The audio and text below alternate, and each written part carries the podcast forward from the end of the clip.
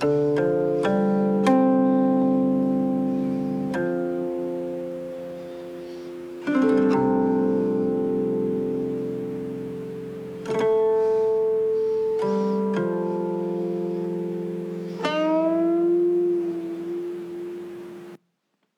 遍天下游遍洲，人心怎比水长流？初次相交甜如蜜，日久情疏喜变忧。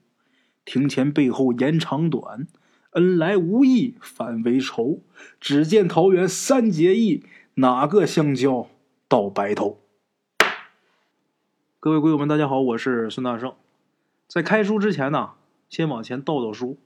那么说，为什么要倒书呢？倒书啊，是想帮助大家回忆一下上一集我说的内容。如果你要是连着听的话，那可能不需要听这个倒数啊。但是像昨天听完的，今天再听这一集的，容易把昨天的内容给忘记，怎么办呢？我来帮着大伙回忆。倒数这事儿啊，挺难的，难在哪儿呢？你得三言两语把昨天呐讲的那些啊，给它概括出来，而且还得跟今天这个衔接得上。啊，这比较难。那么咱们上一集说到哪儿呢？咱们上一集说到这陈四儿还有吴大师两个人在秦府里边看见这个子母棺被抬进了产房，产房周围是戒备森严。吴大师啊，用杏木钉干掉了几个鬼家丁之后啊，跟着陈四两个人是偷偷的接近产房，在产房外边偷看了好一会儿，这个鬼孕妇。仍未顺利生产，在吴大师取陈氏中止血以后啊，绕到正门，正好这时候秦府老爷怒喊一声：“啊，为什么还没生出来？”话音未落，这时候吴大师啊，突然间是推门而入，然后喊了一声：“因为呀，还差一个步骤。”哎，咱们昨天呢，这书刚好是说到这儿，今天呢，咱们接茬讲。吴大师啊，喊完还差一个步骤。这时候，秦府老爷突然间一个转身啊，眼睛瞪多大，怒目看着吴大师：“你是什么人？”没等这吴大师回答呢，这秦府老爷又接着说：“哎，我好像知道了，今天下午就是你突然靠近我这间房，是不是？”再看吴大师面对秦府老爷的质问。也没有回避，的确是我，因为啊，我不忍心看到你夫人这么辛苦，还生不出孩子来，最后呢，很有可能导致母子同时丧命啊。秦府老爷一听吴大师这么说，这表情立刻呀有点舒缓了，不像刚才那样啊很狰狞、很愤怒，这会儿有点舒缓了。那么这么说。你有办法救我夫人跟孩儿吗？当然有。吴大师说：“啊，想让子母关发挥作用，必须以血祭关。”陈四儿啊，这时候在旁边都看懵了。他还没明白什么状况，心说：“这吴大师他到底想干嘛？难道他真是想帮这个鬼孕妇生孩子吗？”啊，是不是这样啊？他帮着这个鬼孕妇生孩子，等这鬼孕妇生完孩子之后，他再把这棺材要回来呀。如果要是这样的话，没准还真行。陈四心里这么想啊，这个秦府老爷没准还真能答应，因为秦府夫人生完孩子之后啊，这子母棺就没用了，是吧？这吴大师如果帮着他们把孩子生下来，那这个秦府老爷还不得送人情吧？反正也没用了，就把棺材还给我们了，是吧？陈氏这么想，啊，咱接着说前面这吴大师刚才不是说吗？想让子母关发挥作用，必须得以血祭关吗？这时候秦府老爷就说：“我凭什么相信你啊？”吴大师这时候脸色很平静，就问：“你现在还有别的选择吗？”这秦府老爷这时怔了一下，说：“好，我相信你一次，但是如果敢出半点纰漏。”我要了你的命！来呀，把这个人给我抓起来！秦府老爷说完之后，门外有这么几个家丁就鱼贯而入，立马就把这吴大师给控制住了。这时候看吴大师还是不慌不忙的说：“以血祭棺，要用童男之身人的血。我兜里啊，现在就有童男之身人的血，你拿去用吧。”陈四在外边听着这话的时候啊，顿时觉得不好。这吴大师刚才割我手指头，这不会是要拿我的血去祭棺材吧？陈四这时候有点紧张。但是心里边也摸不清楚。吴大师说完之后，秦福老爷真就去摸这个吴大师的兜，在兜里边真就掏出几张纸钱。这纸钱上染的就是陈四的血呀！啊，这秦福老爷呀，拿这个纸钱闻了闻这纸钱上面的血，闻完之后啊，秦福老爷说：“这的确是童男之身男人的血。”陈氏心想：这都能闻得出来啊！他这鼻子比 B 超厉害呀！啊，陈氏就想：我这血难道有什么特殊的味道吗？不明白。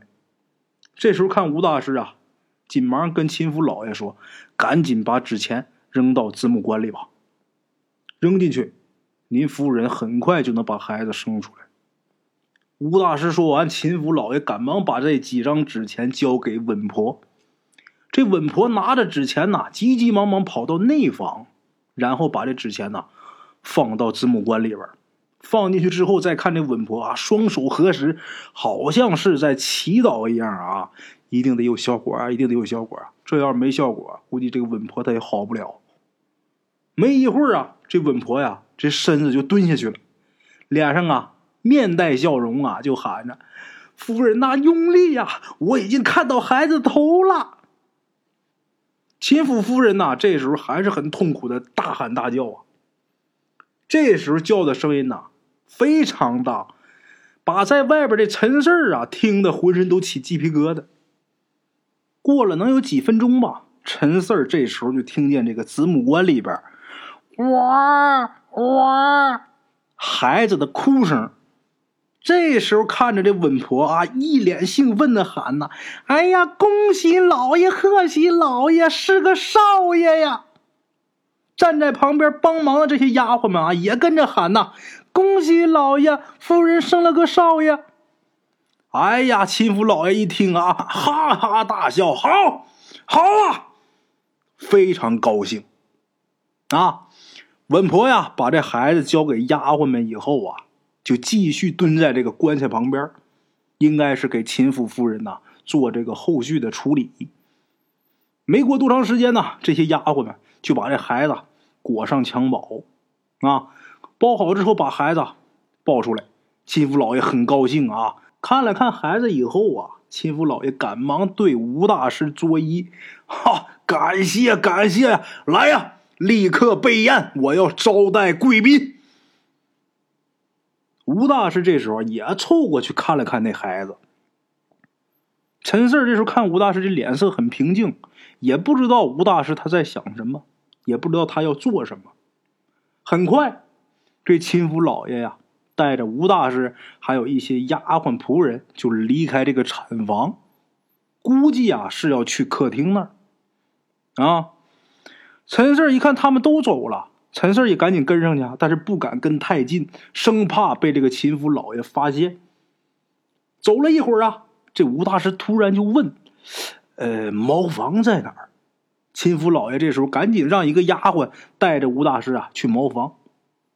之后呢，吴大师跟这个丫鬟呐奔着茅房走，秦府老爷还有其他的丫鬟呐奔着客厅方向去。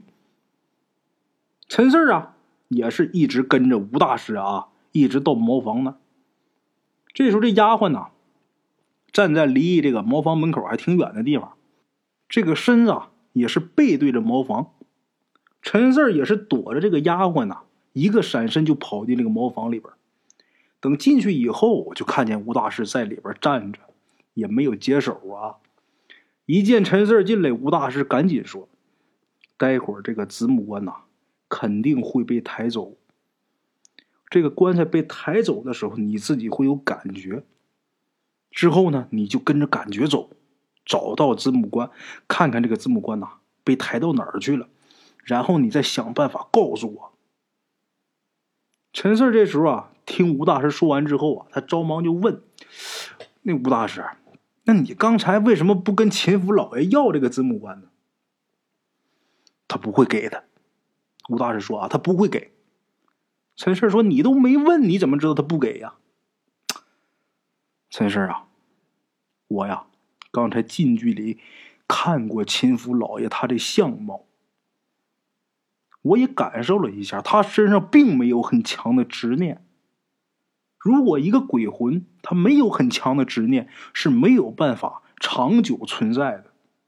再加上我们之前在秦府深处啊，遇到了一个很阴邪的东西，这个东西的力量是很强大的。我估摸着就是这个东西影响着整个秦府。最后啊，我看过那孩子，这孩子。脸上满是怨气呀，他哪儿来的那么大怨气啊？不对劲儿，很不对劲儿。这个陈氏问吴大师：“你刚才怎么没直接跟秦府老爷要这个子母棺？”这吴大师却说这么一大堆，陈氏就很着急，也没听明白，也不明白，就说：“你说这些事儿跟咱们带走子母棺有关系吗？”吴大师这时候就说：“我说了呀。”秦府老爷身上没有那么强的执念，所以真正要找子母棺呢，很有可能不是他，很有可能是那个很阴邪的东西。如果现在咱们不弄清楚对方是什么，贸然如果带走子母关的话，一旦要是把这东西给惹怒了，咱们又弄不过他，怎么办？跑吗？你觉得对方能那么容易就让我们带着秦府的秘密跑出去吗？所以现在我们俩呀。算是一明一暗，双管齐下。先弄清楚这个状况再说。说着话呀，这吴大师啊就拿出一根杏木钉，给了陈四儿，然后接着说：“陈四儿啊，这东西你带在身上，不到万不得已的时候，你不要乱用。还有，如果不小心呐被秦府里的鬼魂发现了，你别紧张，你也别吃任何东西。实在是危急了。”你可以拿下你肩膀上的内裤，这样你这三把火都在的话，他们就伤不着你，你明白吗？吴大师这些话把陈四说的开始紧张，然后咽了一口唾沫，就问：“那吴大师，你要干嘛呀？你还真要陪亲父老爷吃饭？”哦，我要查清楚啊，这个亲父老爷他到底是什么身份？他为什么存在了那么多年？还有啊，那个阴邪的东西它是什么？我也得查。还有那个东西啊，他找子母棺，他目的所在，我得搞清楚。陈四儿一看吴大师这时候表情严肃，陈四儿心里突然间冒出了一个猜想：这次来找子母官，吴大师他应该不仅仅是来帮我，他好像也有着自己的目的。这时候陈四儿就想啊。如果他没有自己目的的话，他平白无故的，他为什么要冒这些风险啊？为什么呀？薛雷锋做好事啊？我不信。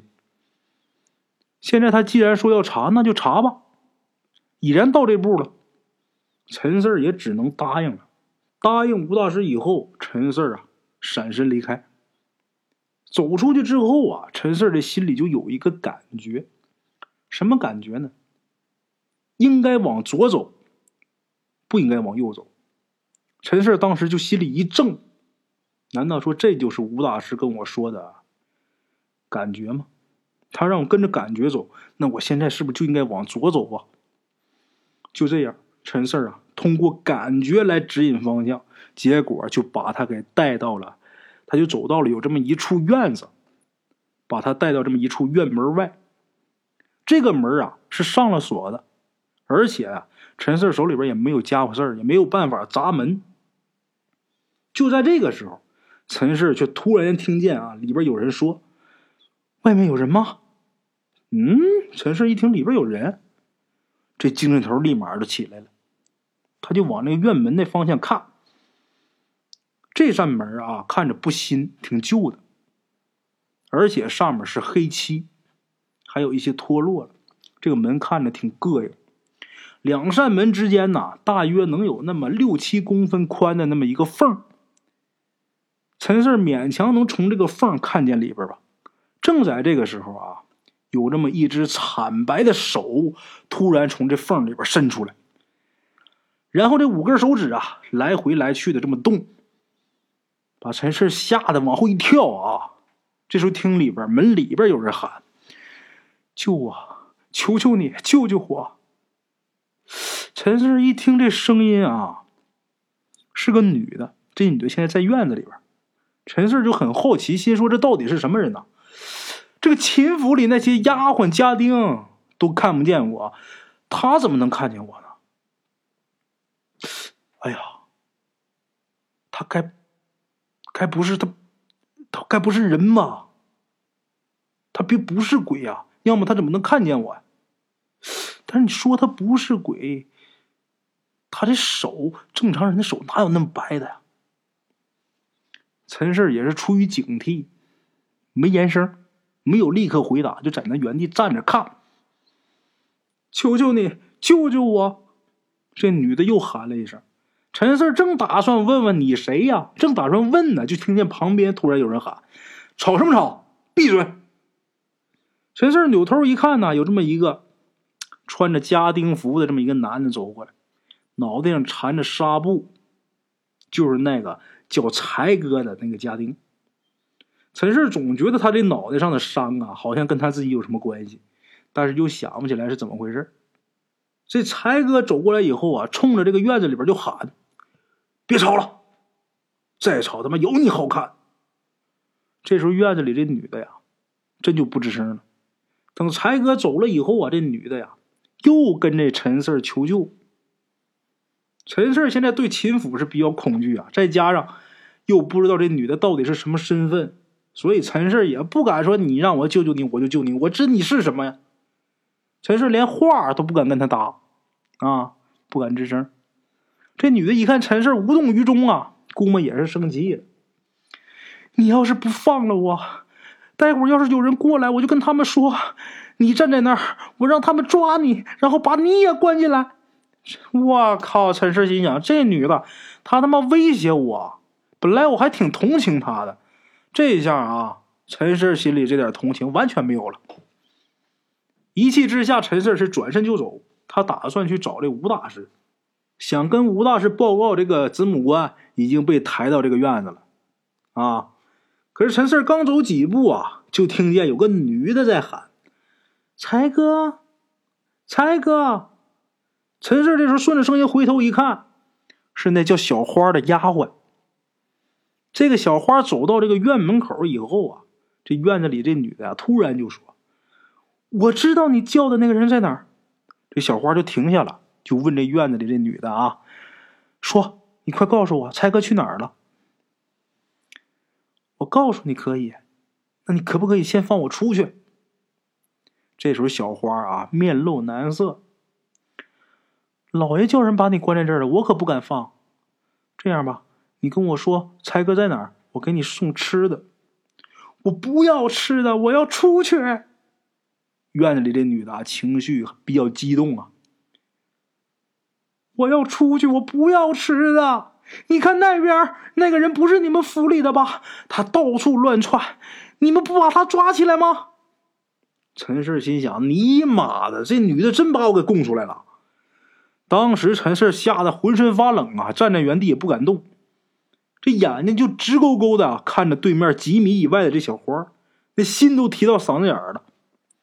这小花啊，朝陈氏这边看了几眼，但是好像没看见他，就跟门里那女的说：“哪有人呢？没有啊。”陈氏这时候松了一口气，心说：“还好啊，我这阳气只是少了一点儿，这小花她看不见我。”正在这庆幸呢，也不知道是倒霉呀还是天意。正在这时候啊，天空中突然间有鸟叫声，然后陈氏这脑袋上突然间感觉被什么东西给砸了一下，拿手一摸，鸟屎。就与此同时啊，陈氏就听见这小花突然间叫了一声：“啊，还真有人！”陈氏顿时一惊啊，马上看着小花。这小花她也拿眼睛直勾勾看着陈四儿呢。陈四觉得他好像真看见我了。这个时候，陈四发现呐，这个小花的相貌啊，这时候非常清晰，而且四周的这个景物啊，也变得是清清楚楚啊，不像之前，之前是模糊的，这时候非常清楚，能看清四周了。陈四这时候想起吴大师可说过。这内裤现在放在左肩上，如果再把右肩或者是头顶的火给灭了，那就完全能看清楚四周了。但是这样一来的话，秦府的人也能看见他呀。陈氏明白了，刚才这鸟屎啊，应该是把自己头顶这个火呀给压灭了，脏东西嘛。这个丫鬟小花看见陈四以后啊。赶紧奔着陈四啊走过来，眼睛盯着陈四，上下打量一番以后啊，表情很凝重的就问：“你是什么人？”这情况变得有点太快了，这陈四根本就没反应过来，而且他心里特别慌，因为他知道他对面这个小花啊是鬼魂，他不是活人。陈四心里很害怕，所以半天也憋不出来一个字儿。小花看陈四支支吾吾也说不出来话，而且穿着打扮跟他也不像一个年代的人。这小花很生气，就说：“你是不是像以前那些人一样来我们秦府偷东西的？以前哪些人呢？”陈四的心里一琢磨，估计啊，他说的就是以前秦家村那些人，因为那些人来偷过东西嘛。一想到这儿，这个陈四赶紧摆手啊，说：“我不是来偷东西的。”他刚说完。在院里关着的那女的呀，就喊：“她就是来偷东西的。刚才我看见她鬼头鬼脑的瞎晃，一看就不是什么好东西。”陈四一听这话，这心里这个气呀！这女的也太恨人了吧！这院里那个，这时候这个叫小花的这个丫鬟呢，就盯着陈四看，然后嘴角啊微微上扬，然后啊，这小花居然笑了。陈氏没明白呀，他怎么笑了，还笑的那么浪啊？然后就听小花说呀：“你跟我来。”说这么一句：“你跟我来。”说完之后，小花转身就走，走了没两步啊，回头还是先冲陈四笑一下：“你快点过来呀！你别想跑啊！你要是敢跑，我就叫人把你也关起来。”陈四啊，这时候吓一跳。赶紧跟过去啊！跟在这个丫鬟小花的身后。这丫鬟带他呀往前走，然后左拐右拐的进了一扇木门。进去以后啊，这丫鬟把大门咣当给关上。关上是关上啊，但是这个门呐，门栓没插。紧接着呀，陈氏眼前就是一个院子。这个院子啊右手边啊有一口井。走过这个院子呢，这小花走到门前，轻轻一推这个房门，这房门吱呀呀呀一声打开了。小花先进去，回头对陈四啊一笑：“你快点进来呀！”陈四就觉得这气氛咋不对劲呢？但是这会儿没办法，只能是硬着头皮进去。进去以后，陈四就闻着一股香味儿，女人的香味儿。这个房间里边还是比较宽敞的啊，有那么几张类似于炕的那些床。这个床上面也是整整齐齐的，摆着很多被子、枕头啊。陈四一看这情况啊，啊，这应该是小花他们这些丫鬟住的地方，用咱们现在话来说，员工宿舍呀，啊，那他带我来这儿干嘛呢？陈四这时候回头一看，小花。已经在他进来之后啊，把这房门给关上了。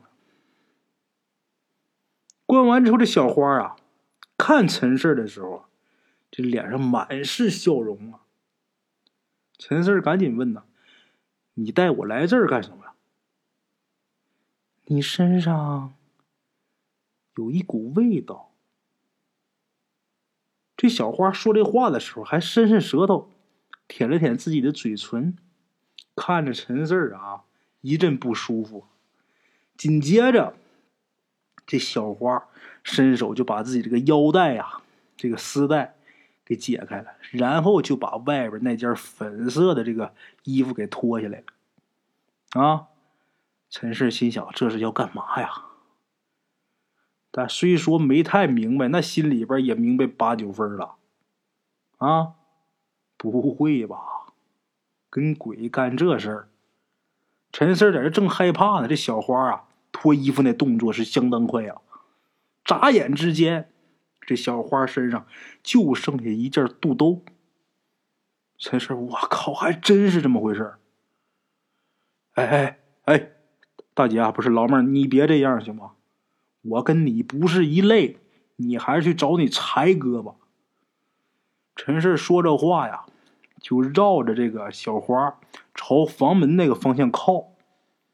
哎，这小花的动作呀非常快，比陈四儿快，一下就冲到这个陈四儿的前面，把他给挡住了，给拦下来然后跟陈四儿说：“你身上真的有一股非常诱人的味道，我简直是不能自已呀。”陈四儿这时候啊。也听不懂他在说什么，但是一想让我跟一个女鬼干这事儿，干不出来啊！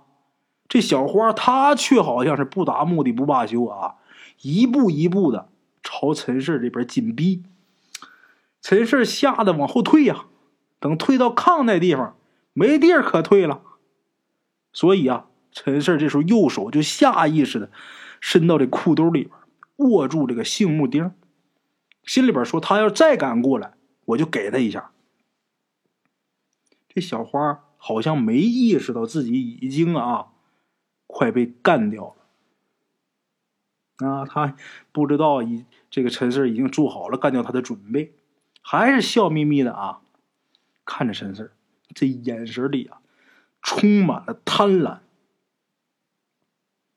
现在的陈四跟小花。很像是啊，这女孩碰到流氓，只不过啊，现在是陈四儿啊碰见这么一个女鬼流氓。等这小花靠近以后，陈四儿啊正打算把这杏木钉拿出来的时候，这小花突然间却停了，这眼睛啊立马就盯着陈四儿的裤兜。你那藏着什么东西？陈四儿一看被发现了，心一横，把这杏木钉啊一下就给掏出来了，扬起右手啊。冲着这小花就冲过去了。这小花估计没想到啊，陈氏这么突然间的进攻，吓得是一脸恐惧，大叫一声。就在这么一瞬间，说时迟，那是快呀，这杏木钉已经是扎进这个小花的胸口了。陈氏清清楚楚看到这个杏木钉啊，插进小花胸口之后没有出血，但是这小花她的皮肤啊，迅速的干瘪。就像这老树皮一样啊，整个的整个的皮肤啊，全是坑坑褶褶啊，干干瘪瘪的。这小花整个人瞬间从十七八岁的模样，一下变得就七老八十，老的看不了了，非常恐怖，把陈四吓得啊一个大跳，松开这杏木钉，然后自己就往后退。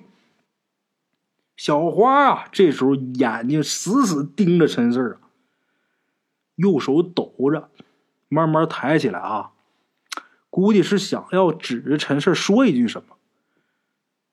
但是他身上这个变化太快，肌肉急速萎缩干瘪，就跟干尸似的。紧接着，小花的身体啊，突然间定格，然后往后一倒。但是倒下去的时候啊，他的身体也在急速的消失，整个身体还没倒在地上呢，小花的身体啊。就已经彻底消失不见了。消失以后呢，这个房间里瞬间安静。陈四这时候只能听到他自己啊喘粗气的这个声音。陈四这眼睛啊还是看着小花消失的那个地方，脑子里啊又重复了一遍他刚才消失的整个过程。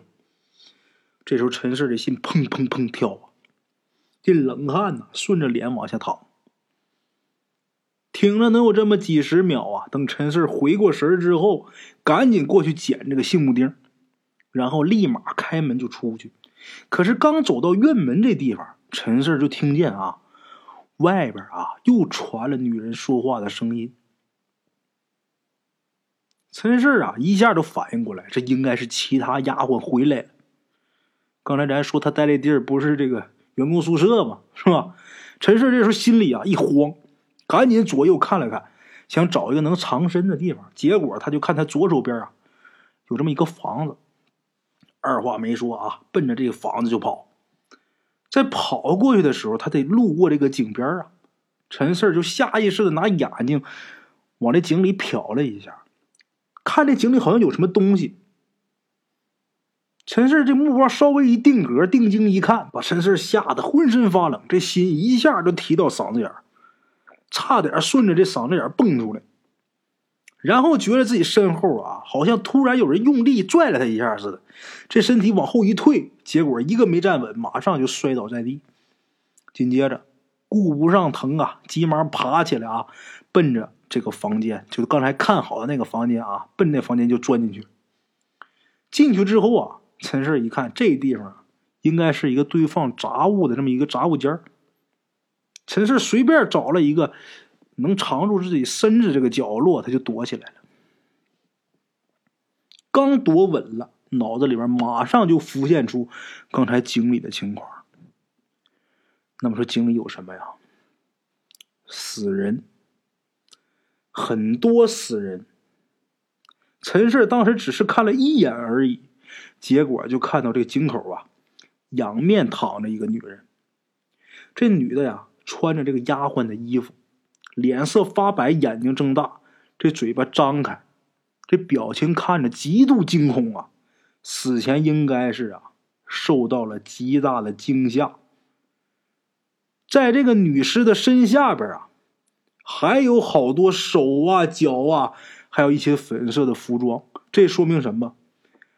这个丫鬟身下还有更多的丫鬟。等冷静下来以后啊，陈四心里边仔细一想，为什么这么多丫鬟这死尸会在井边呢？再一想，这个井的井口直径大概是一米，打井的话，大伙都知道，这井一般要打几十米深才出水呀。现在一看，这死尸都堆到井口了，那说明什么？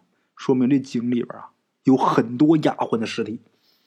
陈氏就琢磨他们是怎么死的，怎么全在井里呢？陈氏躲在角落里边，吓得浑身发抖，心里边特别恐惧啊，心说这个秦府到底是个什么地方？为什么有这么多鬼魂不算，还有这么多死尸呢？想到这儿啊，陈氏一冷静啊，一想啊，刚才在井里看到的那具女尸，就是他看到脸的那具女尸，她这模样。怎么那么像小花呢？仔细一想，陈氏后背发冷，那就应该是小花的尸体。那这么说的话，井里边那些女尸，就是住在这个院子里的那些丫鬟的尸体。陈四正在这想，正在这分析呢。这时候院子里边啊，就听到一些女人说笑的声音，挺嘈杂的。估摸着有不少丫鬟回来，听这声音呢，没人朝陈氏这边走，陈氏就大胆朝门口那边过去。等到那儿啊，在门缝往外一看，看一眼这院里没人，而且这个丫鬟们他们住的那房间，就是刚才他跟小花进去的那个房间，那房门是关着的。陈四这时候赶紧趁此机会啊，往外边跑。等跑出去以后啊。陈四就想着去找吴大师，现在只有吴大师才能保他平安呐，而且陈四还得跟他说这子母关的位置啊，这是吴大师交代的。就在这个时候啊，陈四心里边突然有一个感觉，往左走。陈四就心想：这子母关被人给抬走了吗？这心里一着急呀，赶忙又往左边跑。好在路上没有碰到秦府的这些丫鬟和家丁。等跑到那个奇怪的院子门口之后啊，陈四又听这院里边喊：“快救我，救我！”陈四一听这个声音啊，就开始大骂：“我救你大爷！你他妈死去吧！”刚才这女的把陈四给气够呛，这家可找着机会报复了啊！我救你大爷！你死去吧！陈四仔细一感受啊，这子母鹅好像就在这院里边，没有被抬走。紧接着，陈四就问那女的：“刚才你是不是动什么了？”我刚才就动了一下那些家丁抬进来的那口棺材呀。哎，你怎么知道啊？陈氏心想：哦，他妈刚才是他动的，吓我一跳。确认这个子母棺没事以后，陈氏转身就要走，这女的却说：“呀，哎。”你快把我放出去吧，要不然的话，我就把那口棺材给你砸烂。陈氏这时候吓一跳，哎，别！这话一出来，这女的啊，马上就得意了。那你把我放出去。陈氏这时候真怕他把这子母棺给砸烂。如果这子母棺砸烂了，那这趟不白来了吗？来这儿干嘛来了？无奈之下，陈氏心想啊，放就放吧，我管你是什么呢。别把我棺材给我弄坏就行。从旁边就找了一块石头，陈四啊，在这门旁边寻了一块石头，就把这门锁就给敲掉了。陈四心说：以前看过这古装电影，这电影里边老是演这古代的那些锁呀，拿石头一砸就开。这回我自己也算实践一下啊，还真是这样啊！一敲这锁头，啪就开了。把这门锁给敲开之后。陈四把门打开，打开之后就看见这女的了。这女的呀，穿着打扮呐很怪异。她这头发呀梳的很规矩。再看这女的脸色发青，这眼球发白。陈四看着这女的很诡异，再加上这女的身上穿的啊是那种深色的，上面还印着花的那个衣裳和裤子。这脚啊，还是翘起来。陈四啊，听吴大师说过，那些把子母棺抬来的人走道的脚就是翘着走的，都是死人。陈四心想：妈的，那不是眼前这女的，她不也是个死人吗？但是转念又一想，这秦府里边哪来的活人呢？是吧？虽说呀，心里边什么都明白，但是看着这女的脸发青，眼球发白，陈四这心里还是一阵发寒呐。心说呀，偌大的秦府啊，没一个活物啊。这个女尸啊，看着陈四发愣，站在原地不动，还说呢：“你站这儿干啥呀？还不快走！待会儿那些人回来，你想走都走不了。”说完话，这女的还伸手拉陈氏这个手臂。陈氏啊，两个人的皮肤一接触，陈氏就觉着他那冷的跟冰块似的。碰着陈氏之后啊，他整个手臂啊，陈氏整个手臂的皮肤马上这鸡皮疙瘩唰就起来了。陈氏下意识的就把这女的手就甩开了，然后往后啊退了两步，就跟这女的说呀：“要走你走吧。”正说着的时候，陈四他这个手其实啊，已经伸到兜里边，手握着这个杏木的钉子。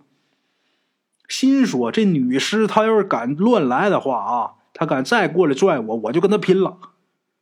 但是没想到这女尸却说：“呀，你要待你就待着吧，我自己走了。”说完之后，女尸啊就迈着很生硬的那个步伐，一摇一摆的就往前走了。陈四就看他啊，这两条腿呀，好像不能打弯儿。走路这姿势很怪，看着就很邪性！陈氏站在原地目送这个女尸离开以后啊，自己还是打了个哆嗦，咦，太可怕了！这女的走了之后，陈氏才顾得上往院子里边看。这一看，又出乎他的意料。这院子里边横七竖八呀，堆的全是棺材。除了棺材之外，还有一些土包，也不知道是不是坟啊。这棺材堆的呀，三口五口摆一起的，有翻的，有扣过来的，但能看出来，这棺材里全都是空空的，没有尸体。所有的棺材啊，大多数都比较旧，因为从这个棺材表面的这漆呀，能看得出来，这个都已经脱了漆了，不知道放了多少年了。在这几十口棺材当中啊，有这么一口，有这么一个啊，颜色很新。看这样啊，像是新刷的漆，所以陈氏就断定这口就是我跟吴大师要找的子母棺。陈四再次看到这个子母棺以后，心里有一种感觉，就觉得好像是找到了自己已经丢了很久的东西，这心里有一种按耐不住的兴奋呐。他刚想进去仔细看看，但是一想啊，万一我进去了，正好有家丁或者丫鬟从这里路过，那我不就完了吗？所以啊，转念一想，不行，不能进，赶紧呐把这院门给关上，然后啊把这个锁链啊又缠了一下。就假装这门还锁着呢。陈氏啊，现在想赶紧找吴大师，可是转身刚要走，突然间看到自己身后四五米开外站着一个穿着马褂、戴着小圆帽的人。边的茶楼，人影错落。用声音细说神鬼妖狐，用音频启迪人生。欢迎收听《大圣鬼话》。Hello，大家好，我是主播孙宇。吃完了饭，然后就回到自己的课室上啊。回到课室有喜马拉雅、百度搜索“大圣鬼话”，跟孙宇、孙大圣一起探索另一个世界。那天山女子独守枯城。感谢鬼友们，感谢鬼友们，感谢鬼友们一路陪伴。大圣鬼话，见字如面。欲知后事如何，且听我下回分说。